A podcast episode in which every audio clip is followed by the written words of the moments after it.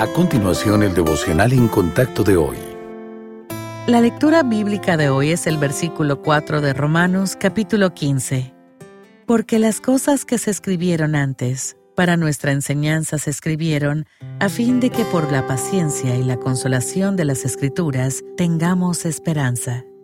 Es asombroso considerar que la Biblia fue compilada por 40 hombres que escribieron en tres idiomas, en tres continentes, a lo largo de 1500 años. Reunamos a un grupo de personas de una sola generación y no tendremos ni la coherencia, ni la filosofía, ni la misión unificadas que se encuentran en la palabra de Dios. Cada libro de la Biblia refleja la personalidad y el trasfondo de su autor humano.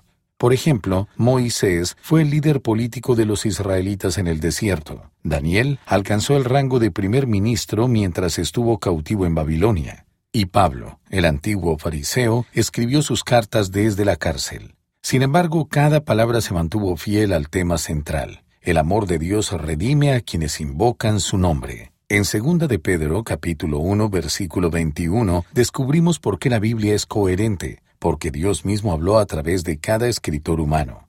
En algunos casos, el Espíritu Santo trajo a la memoria detalles esenciales, como cuando se transmitió oralmente cierto material para el Antiguo Testamento o los Evangelios. Luego, para hacer posible la escritura de las profecías, los salmos y las cartas, el Espíritu de Dios reveló verdades importantes. El Padre Celestial utilizó a hombres de todas las ocupaciones y niveles sociales para comunicar su mensaje del Evangelio.